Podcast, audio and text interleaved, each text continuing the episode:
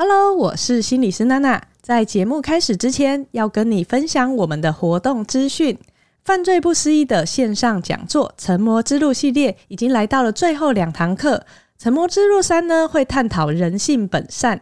戴胜峰老师将从犯罪心理学研究的角度来分享人类内建的善良机制，到底怎么在关键的 moment 选择不走上错误的道路呢？这是本系列中最温暖光明的一集。那成魔之路四呢？穷途末路则会从犯罪地理学的观点出发，分享如何拆除犯罪的隐性，拿开那压死骆驼的最后一根稻草。两场讲座分别会在六月三号和七月一号的早上举行。因为是线上的，所以不受空间的限制，也欢迎海外的朋友一起报名参加。如果两场一起买的话，还有挖宝专属优惠哦。报名的我们都有提供固定时间内可以无限次的回放，所以不用担心当天突然有事怎么办。总之，先报名起来再说。那另外呢，在六月十号的下午，我们也有一场实体的 Live Podcast 活动，在高雄的 We 联合办公室举办。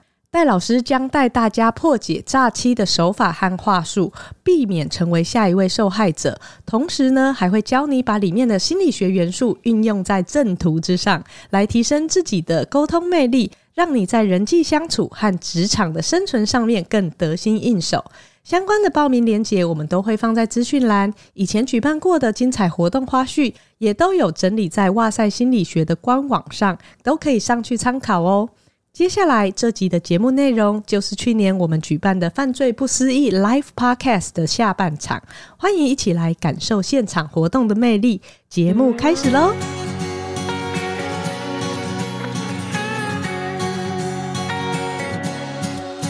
！Hello，欢迎来到《犯罪不思议》，我是心理师娜娜，现在是我们的《犯罪不思议》Live Podcast 系列。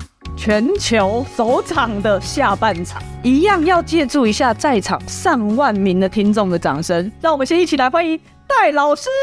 耶！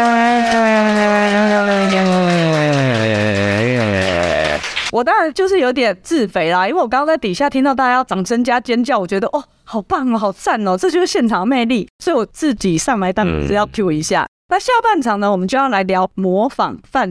一开始我听到这个题目的时候，我就想说，哈。模仿犯好像很知道它是什么意思，但是我又不确定它的定义到底是什么。哎，嗯，因为我们常常会说模仿，你要模仿到什么程度呢？是模仿一个人的手法，还是他的气势的方式，还是他的动机？所以，老师，请问犯罪心理学上面有规定模仿犯要到什么程度吗？其实呢，模仿犯到底是什么？各位，大家印象比较深的，绝对会是日本很有名的小说，就叫做《模仿犯》。我把这个发音念一下，这日文搞不好念一点，模仿，模仿，模仿，模仿就是模仿，模仿。模仿犯呢，实际上在犯罪学上是没有定义的，在法律上也没有一条罪名叫做模仿犯罪。法律只有什么东西呢？不尊重智慧财产权。我杀人这么厉害，你还模仿我啊？你不尊重我的智慧财产权呢？不是这个意思哦。所以呢，模仿犯这三个字呢，其实是一个大家普遍认知的犯罪样态。我们举例来讲来，犯人模仿之前其他人，也就别人做过了，那我就能哎稍微去 imitation 一下啊，曾经犯下的犯罪行为来进行犯罪，或者是受其启发。恐怖的是在后面这四个字。受其启发，也就是犯罪会带来犯罪。其实犯罪有一个很有趣的现象啊，叫做犯罪的涟漪现象。什么叫做犯罪的涟漪现象？这是透过大数据分析研究发现呢。如果今天社会现象平稳无波，如同这个平稳如镜的一个湖面的时候，一个石头丢下去，就像一个犯罪事件的发生，嘣丢下去的时候会产生波纹嘛？这个波纹呢往外扩散，这个就叫犯罪的波纹扩散现象。这种波纹扩散现象呢，会带来社会某种程度的不安定。这个不安定呢，一般来讲要看犯罪的类型，大概需要两周到一个月之后才会把这个能量消耗掉。通常来讲，如果你说模仿，比较可能发生的时间大概在两周到一个月以内。那常见的一些模仿现象呢，其实媒体是这么说的啊，比方说暴力犯罪或者是自杀。自杀这个的确比较容易模仿，因为呢。啊、我们每个人心中可能都有一点点的这种啊、比方说对生活不顺的压力啦，或者就是说这种内心的这种。那的确呢，某人某种成功的自杀了，那我就模仿他。因此有一套书，各位手上一定没有，但是我家里三本都有。那一套书绝对不能再发行，叫做《完全自杀手册》，有听过吧？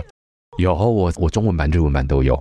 原因在哪里呢？其实那个真的叫做充满负能量，它里面还会分析这个死法的美学在哪里。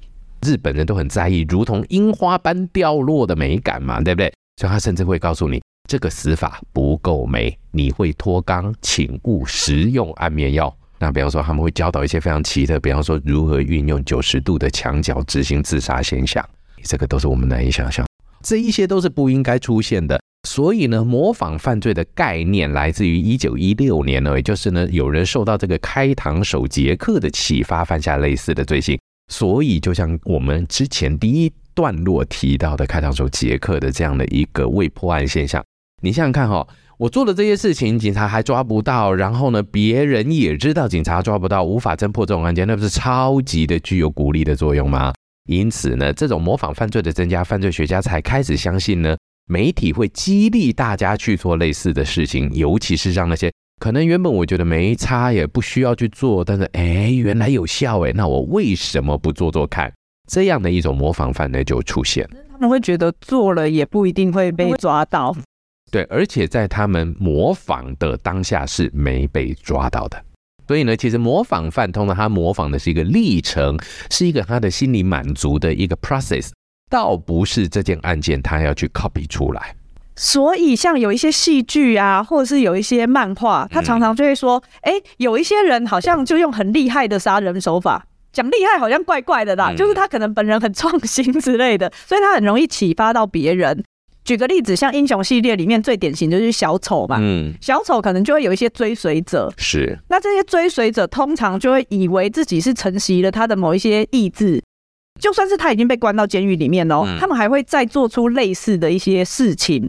这些人他们所犯下的罪行，就像老师说的，他是比较是因为受到他的启发，所以开始变成模仿犯吗？哎、欸，其实哈，我觉得娜娜你刚提到一个点很重要，小丑这个角色，其实呢，各位应该看蝙蝠侠应该看很多了，然后各个系列里面来讲，各地的小丑啊，这个小丑这个角色如何渗透到社会里面？为什么小丑那么容易激发人们的模仿？很重要的一件事情呢，是这个角色刻画人性的这一个现实跟黑暗面呢，太入神了。所以，的确，很多人呢会把自己跟小丑贴上“我就是小丑”这个标签。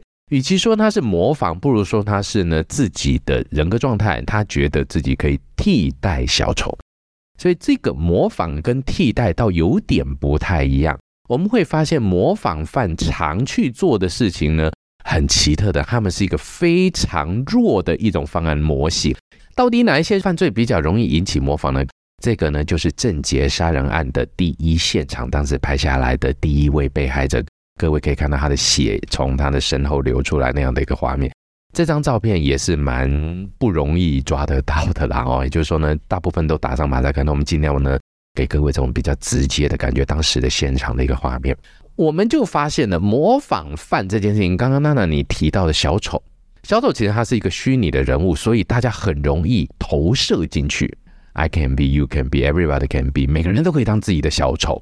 所以呢，小丑因为他的不存在性而存在着一个被模仿的价值。真实状态之下并没有小丑这个人，所以他不存在。所以我可以发扬光大我心中的小丑感。但是模仿犯的逻辑比较不一样。各位，你来思考，我们的定义会是这样：模仿犯绝大部分是属于我们把它叫做卑劣的犯罪。或者是呢，懦弱的犯罪。什么叫懦弱的犯罪呢？因为他要的可能不是犯罪本体，他要的是犯罪引起注意这件事情。哦，他想要跟那个人一样获得这些关注，获得被关注的机会。所以，我们时常就会发现很奇特的。各位来看一下，以上媒体高度报道的犯罪会不会引起模仿？会。这一种模仿最常见的现象，台湾哪一个案件之后呢，发生了高度的模仿？各位不知道有没有听过这个？南回铁路搞鬼案，就是在那个铁路上面放石头，害着车子翻车的那件案子。那件案子之后呢，的确台铁大概在一个月的时间之内呢，我们能够掌握的数据就知道的，这铁路局放出来的处理了十二件的铁路堆石头案件。这么多？对，这就无聊嘛，对不对？你干嘛去堆它？还好都被发现，而且他堆石头的点在哪里呢？南回搞鬼案那个堆石头的点呢，其实是离这个凶嫌家非常近的地方哦，也就是他亲眼看到那台车翻车，确定他的犯罪是确定的。好，但是呢，接下来的模仿犯都把石头堆在哪里呢？堆在那个有人看管的平交道的附近没多远哦，也就是看得到啦，只是要让人家注意到这件事情哦，还有人在搞轨。第二种是什么东西呢？猎奇性很高、引起广泛注意的犯罪，这个呢，坦白讲就难模仿。台湾到目前为止来讲呢，大家最担心的模仿现象其实都比较少。举例来讲，郑捷案之后，很多人都担心第二个郑捷很快就会出现，但目前是没有。但是呢，类似的以郑捷为名的人。比方说，网络上面写“我好想当郑捷，我就是下个郑捷”，什么什么类似这种“郑捷万岁”什么类似这样子一个说法，其实在网络上是大量出现的，所以更印证了一件事情：他要的不见得是犯罪的本体，他要的是被注意到的犯罪快感本体。第三种来思考一下，容易逃脱的围罪，一点点的，好不好模仿？其实蛮好模仿的，各位这边我们就常想过了，各位你们应该都没犯过罪了，我们听众朋友们应该当然也没有啦，对不对？但换句话来讲，当然你考试有没有作弊过？如果说不 小心 瞄到隔壁的答案，发现他写错，这样算吗？啊，哎，对，这个很有趣。如果你发现隔壁的你不会写，我们来思考第一个情境，你不会写，不小心发现，我们都用不小心啊，这个好犯罪通常源自于不小心了，这个好，你不小心的发现隔壁的正确答案，开不开心？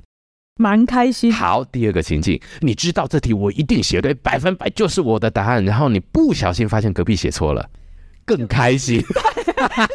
这就是人性，你有没有发现啊？所以换个角度，他们来讲，其实老师在当老师十几年了啊，这个监考的历程中，我们就发现了，只要有一个同学，尤其做前半段的同学呢，这样稍微哎飘一下，他成功了，后面就会开始学，因为代表什么东西？现在没人管了嘛。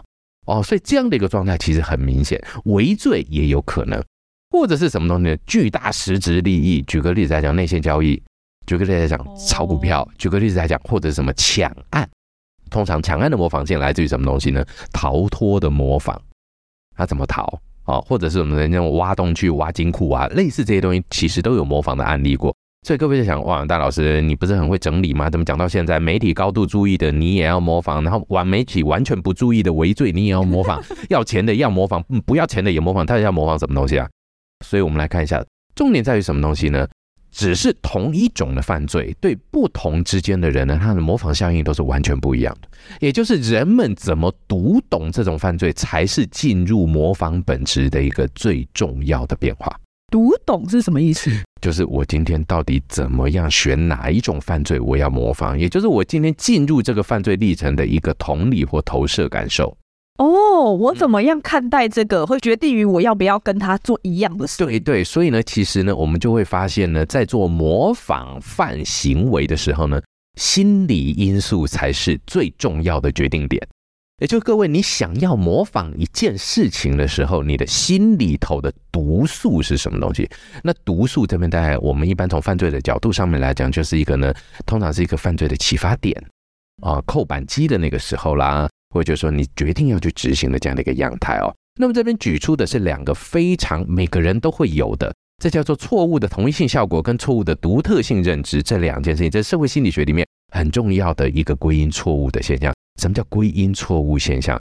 各位最近哈，你来看一下什么东西？选举快到了，蓝色占蓝色，绿色占绿色，黄色占黄色，白色占白色，A B C D 色占 A B C D 色，分得清清楚楚的。因为他会觉得呢，对呀，我支持的人就最强啊。人们往往常常的高估自己的行为跟其他人行为的一致性，我们会觉得大家跟我们都是一样的。再加上什么东西呢？选择性曝光。我们会尽量喜欢跟自己一样的人在一起。举例来讲，各位都是喜欢我们哇塞的，所以呢，未来如果真的你身边有一个人，哎呦，你听那个戴老师哦，哎，弄在唬烂啦，不好啦，你会讲没有啦，人家胡烂唬烂的声音还蛮好听的，对不对？你可能就不想跟他在一起的，所以我们这哎朋友就越来越常在一起。所以呢。这个我们把它叫做同温层的错觉，所以模仿的第一个点通常会在哪里呢？如果你今天是小众微罪型的犯罪的时候，你可能会这么认为：反正全班都在看呐、啊，不止我看。如果哪天你作弊不小心被抓到的时候，所有的人第一句话都会是：老师他也在看。就像各位有没有被警察红灯右转拦下来？警察那个人也转呐、啊，你为什么不抓他？对，各位这个时候请要注意一件事情，警方会告诉你，不法者不得为其不法利益之伸张啊，就是说你已经违法在先了，你不可以主张别人的违法事件。这样了解好啊，我们都会觉得对嘛？你看大家都这样，高雄不是左转都是这种转法吗？类似这样的一个概念，人们在这两件事情上面呢，往往高估，也就是跟我自己高度关联的。所以呢，我们刚刚讲到的。两个好，举个例子来讲，媒体一直在报的犯罪，他就觉得对，只有我可以办得到哦，所以呢，在自己重视的、与自己相关度很高的这些议题上面呢，他又倾向于高估我比别人还厉害，所以呢，小事我跟别人一样，大事我比你厉害，哎，这两个东西加成起来，有几种犯罪就套进来了。如果这个人他看重这个犯罪背后利益，对他自己的利益感很大的时候，他自己就去运作错误的独特性认知。如果他觉得这种东西无伤大雅，反正只是生活中的微小插曲的时候，他就去运作错误的同一性效果，然后合理化解释自己的行为。所以模仿，他就觉得又没怎样，大家都这样，或者我不是模仿，是他先做而已，他抄我的。那个话都给他说就好了。哎，这就是人类啊，所以这叫心理毒素。你有没有发现我刚讲的全部都是硬凹的，通通都是口才很好的感觉？的确没错，这就是心理毒素。它不是现实，但是它却在这些人心中牢不可破的存在。所以模仿犯可能在心里面都有这样子的特质。这两个是一个主要的前端。那我们来看一下，当然还有了哦。第二个部分呢，这是日本的学者讲的了，这叫做变质的同理心。小宫幸福老师这边呢，我们也呃推荐一下各位可以认识这位学者，有机会我会请他来台湾。搞不好，请他来上 Live Podcast，我来做即席日文口译，让各位知道戴正文也是会日文的。什么东西呢？小宫幸福老师做一个非常奇特的研究，他的研究叫做犯罪地理学研究。各位，其实我很诚实跟你讲，我今天呢走上来这个地方，我就已经发现到这一个地方的危险性。我们今天这个空间自有其危险的样态存在。各位，你有发现我们背后有一个幕，它是到底的？到底的布幕都具有危险性，因为它具有阻隔感。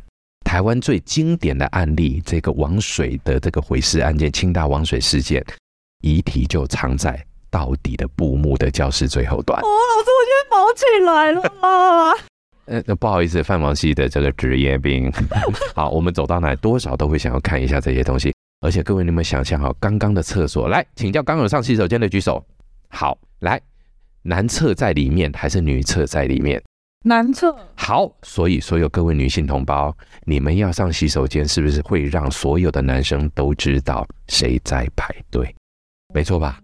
各位女性同胞，你们刚刚进去的时候，所有的男性都知道谁进去了。我不是说你们会被怎么样，而是如果你今天很放心的在解决你的生理需求的时候，隔壁有一双耳朵呢。我又跑起来了啦！这个就是危险情境嘛，对不对？你希不希望你今天的生理现象被听得清清楚楚？难怪日本不是都会有那个？对，那叫音机的流水，像 Otohime 音机。各位，这是治安很重要的一个人，这叫犯罪地理学。小宫幸夫老师是做这个的，所以他就去发现一件事情啊。这些模仿方呢，常常会觉得这个之前的人做的这个行为说：“哇塞，太了解我了，原来你就跟我是一伙的。”尤其在哪里呢？一致的弱势立场下，最常见的是什么东西呢？被分手的那一方。哦，对，我们通常会发现情杀的模仿效应很大，原因在哪里？你看我也那么可怜哈，你看你也被甩了，你看你也被甩了，哈，就是这个。你看这个负心汉，你看这个浪荡女，因为呢，情理上面的一个同理非常的快哦，这是变质的同理心。那最后一个其实就是跟警方查缉有关的了哦。模仿犯对于什么东西呢？这个是日本的研究，他发现很有趣，他让他读什么东西呢？关于一个犯罪现象的报道，结果得到一个很奇，我们用那个眼睛的那个注视，就是眼动仪哈，眼动仪发现，我们会发现呢，模仿犯特别喜欢注视哪一些讯息？犯罪成功这些讯息，也就是警方抓不到，还有犯罪的手法这些东西，他特别的注视。然后呢，警方查缉啦，犯罪失败啦，刑事司法啦，他都没什么兴趣。他眼睛不太看，注意程度低啊、哦。然后呢，他比较喜欢看犯罪成功，而且呢，对于这些细节也记得比较清楚。哦，所以他研究可能就是一群是一般的犯人，一般一群是模仿犯，模仿犯，然后追踪他的眼睛读那个文章停留的时间。对，没错，是哦。所以类似这样的研究呢，也有科学实证的结果哦。所以我们真的会发现呢，其实模仿犯的心里真的有毒素的。所以他注意力一开始就有偏误啦。对，所以他一开始就喜欢看不一样的东西。那当然了解了心理以后，我们要看的呢，环境对我们的影响了。其实模仿犯更重要的一个推波助澜的效果，当然来自于，比方说呢，老师没监考嘛，对不对？环境的影响。第一个，媒体的报道比较偏颇。来，各位来思考一下好了，我们来看看哈，您今天回去给各位一个小小的功课好了，我们可以做个互动，看一下今天的社会版这些案件，这些案件的说明里面，你仔细去分析哦，整合各项媒体的报道，我们研究发现呢，对于这些社会重大案件，媒体报道兴趣基本上第一个叫做加害者。第二个叫做加害的手段，所以各位我们来思考一下，台湾比较猎奇的犯罪，觉得太不可思议的，比方说小灯泡事件，第一件事情一定是讲加害人是什么，哇，精神疾病啊，巴拉巴拉巴拉巴拉，加害手段，哇，怎么样怎么怎么砍的，来来来来，再来现场，你看这个现场是我们今天的十字路口，怎么怎么怎么都会讲这些东西，被害者就不太有人报，被害者家属更没有报，最惨的一件事情，刑事司法根本不报，也就是他适用的法条，首先你不知道。除非这一件判决极度超越了我们的判刑预期。举例来讲，各位发生在嘉义市很有名的嘉义杀警案，各位可能有点印象。嘉义杀警案的一审是判什么？无罪，对，所有人都炸掉了，大家才会去思考刑事司法在干嘛。第二审，请问判几年？懂了哈？无罪，你记得，因为太奇特了。第二审十七，十七年，你跟啊，十七年哦，嗯。所以呢，这个就很吊诡。最近有很多很多的案件，其实都是判无期徒刑，理由在哪里呢？因为他出狱的时候，很有可能已经没有力气执行犯罪了。很多法官用这个理由呢，来规避死刑这件事情。所以呢，其实媒体的错，这是真的有。接下来是什么东西呢？选择性讯息的推波了啊！各位，您的脸书，你举个例子来讲，真的很有趣哦。我曾经有一次呢，也就是在我想要买一条项链送给我太太，我就在脸书上面不小心点了一个银质项链。现在我的脸书里面满满都是银项链，项链不停的跳哦，我们就会发现呢，点击者的讯息来源呢越来越小，越来越，我现在更没有办法买珍珠项链，没有办法买金项链，跳出来都是银色的，那我们的讯息量就降低了，降低的结果就回到刚刚的什么东西，错误同一性效果哦，原来这个世界通通都是银色的项链啊，讯息就被受限了啊、然后呢？最恐怖的是新的这一段叫个人自媒体的误用，其实大家都拍得到了，所以这些状况之下呢，让犯罪临场感越来越够。各位其实呢，很鼓励各位走上研究犯罪的道路。当然，戴森峰也缺学生。除了这个之外，最重要的在哪里呢？其实你会觉得好多资料可以做。各位老师们在做研究的时候，早期的年代的时候，真的苦于无资料。比方说郑捷案，其实已经有了，我们看到郑捷杀人的样态都有，这影像都有了。但是你看《神户少年杀头》就没有了，徐东志也很难找到画面，都是新闻画面，很早期才能拿得到的。随着现代时代越来越进步，犯罪临场感越来越真实，所以呢，模仿效益越来越高，因为。感觉我可以到现场，我做得了跟他一模一样。比方说，各位你可以想，比方说刚刚徐东志好了，你今天来讲哦，你脑中真的没有那个画面，要塞进四个人的一个铁棺材，到底要多大，花多少钱，你都不知道，对不对？不好意思，未来 YouTube 会帮你做好，他甚至还会找四个人模拟爬进去给你看。相信我一定可以的，对不对？临场感太强烈了，那你就照着做就够了嘛。就变得容易很多哎、啊，各位，所以我们为什么今天哇塞这么久才愿意做 live，也是一个原因。所以其实还好，犯罪不是是用讲的啦。好，所以换个角度上面来讲，环境是有毒素的。那我们来看一下呢，接下来就是这两个。先点的是小田急线车内刺伤事件，这是在二零二一年的八月所发生的。果不其然，两个月后，很快速的京王线的车内放火刺杀事件。如同炮制一般的，就这么发生了。我们先来看这两个都是临场感十足的现场画面。先看小田急的这样的一个案子，这两条线呢，基本上都是在日本东京的这个都内的很重要的私铁线哦。好，这个是当时的现场画面。不过呢，日本很奇特。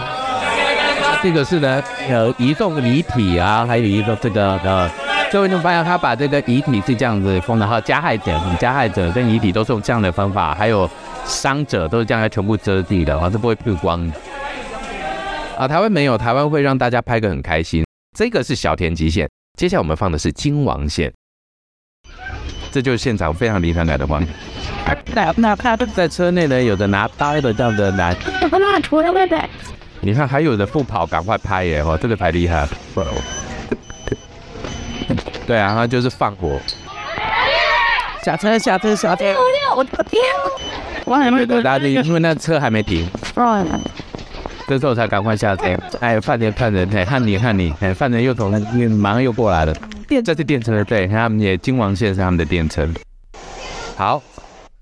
这个就是当时这个逃亡的这个画面，所以各位可以发现呢，这极端临场感的一个画面啊、哦。但是小田急线他是用刀子去做刺伤哦，这个服部公太这个，日本都叫做容疑人啊，容疑者就嫌疑人哦。那他的说法就很清楚，他是运用什么呢？他是穿着小丑，就是刚刚我们娜娜提到小丑的衣服。他是在当天其实是日本的万圣节哦，在那个呃非常多的这个大家的这个装扮舞会上面。那京王线呢，刚好它的终点站是通到新宿，所以就是年轻人很多聚集的地方。然后呢，选择在这个大家都装扮的呃各型各样的，所以警戒心最低的时候哦。所以其实坦白讲，万圣节你看这个梨泰院也出事了哦。然后呢，其实呢日本也发生过类似这样的案件。所以呢，这种人潮聚集的地方或者是大的活动的时候呢，其实犯罪的这种模仿效应或者是呢这一些。犯罪者的心呢，容易被撩动，那他就做类似的情形，但是呢，他也检讨了小田急线的问题哦。各位可以发现，因为他用刺伤的嘛，台湾正己也是用刺伤的哦，所以呢，造成的伤亡就是这个最直接性的这个刀可挥到的范围。那金王线他就用放火的理由呢，讲的很让人匪夷所思。他说：“我希望杀了人以后，你判我死刑，让我死，我想死，但是我不敢自己死，所以拜托爸把我杀了。然后呢，原因是因为我杀了人。”那他也很清楚的讲说，你看小田急线，我还改良他，我放火，所以他自己说他对他在事后的陈述里面，对，那在他放了火以后，他在另外一个车厢，各位就被拍到的是这个画面，他就坐在那边抽烟的画面，哦，所以呢，整体上面来讲呢，这一种两个月以内，二零二一年的八月跟二零二一年的十月，就两个月内就发生了，所以这很明显就是一个模仿的效应，而且呢，当事人也说了，我就是模仿，就的确是。启发的效应哦，所以呢，在了解了以后呢，我们真的会认为呢，这样的一个模仿犯是存在的哦。所以呢，那模仿犯到底要怎么样处理呢？我们基本上就必须要去把这个模仿的锁链把它斩断了，断开这个锁链啊。基本上第一件事情哦，我们要以毒攻毒啊，了解他到底怎么做嘛，对不对哦？所以呢，第一件事情，先利用什么东西呢？模仿犯罪的心理，一般来讲都会预告。哎，那像刚刚放火那个有预告？有，他有预告，他在 SNS 上预告，他在他自己的社交平台上预告。其实很奇特的现象，我们会发现的，模仿犯在他的实际犯罪执行之前，他喜欢在虚拟平台告诉大家他要做这件事情。很多人会这么做，只是看你要不要注意，愿不愿意去注意到这个讯息，并且先把它拿下来。第二件事情就，既然我是模仿的，矮人一截嘛。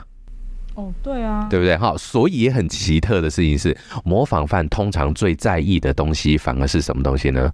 反正没被抓到，顺道做做看。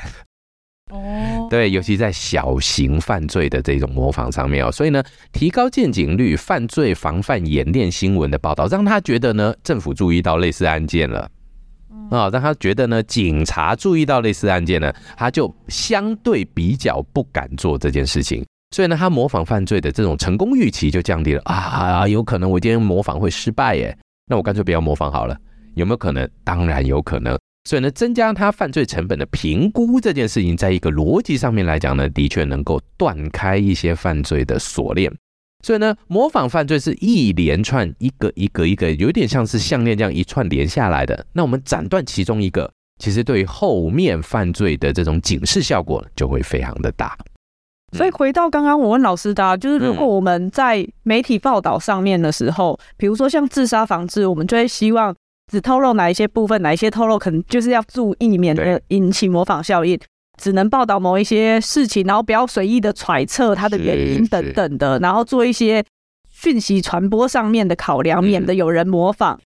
该是这样讲，我们应该要去报道的事情是类似案件。呃，因为实际上模仿啊，它会有后半段，所以我我是这么鼓励啦。其实，尤其在媒体报道这个部分来讲的话呢，我们的确缺少了刑事司法的这一块的东西。当然呢，各位听众朋友，我们来思考一下，从小到大我们学的教育里面呢，绝大部分呢最少上的大概就是所谓的法治教育。我们真的很少法学上面的概念。别说各位了，连我犯罪防治系的老师哦，因为我是心理学背景的，我有些时候也搞不太清楚法律的思维是什么东西。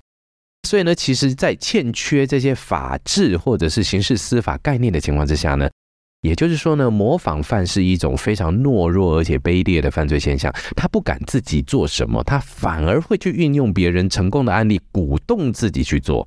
其实换个角度来讲，他是个可怜的人，可怜的人。对，因为呢，他连自己做决定的力量，也许他都不敢放出来的时候。对于这些相对来讲心理素质偏弱的人，其实法律的一击是非常有用的，也就是把它挡住的这种击杀的力量啦。我们可以说呢，这种法律的贺阻力就是存在的了。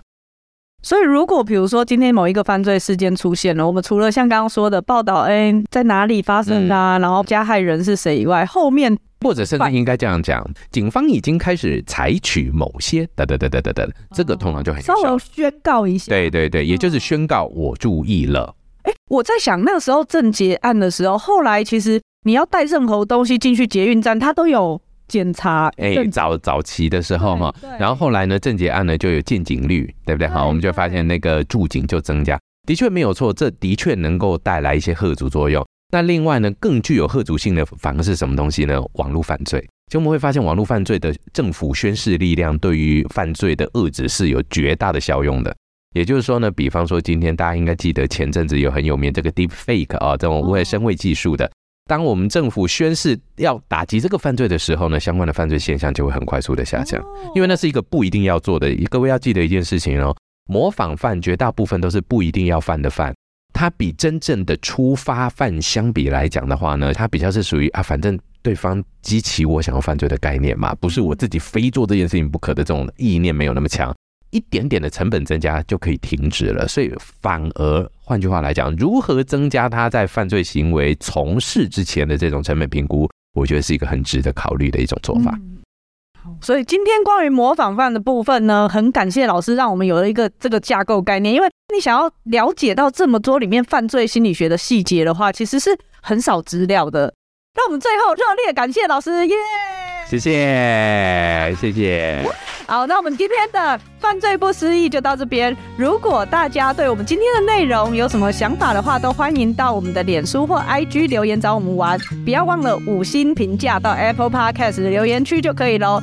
今天的犯罪不思议就到这边喽，拜拜，拜拜，谢谢。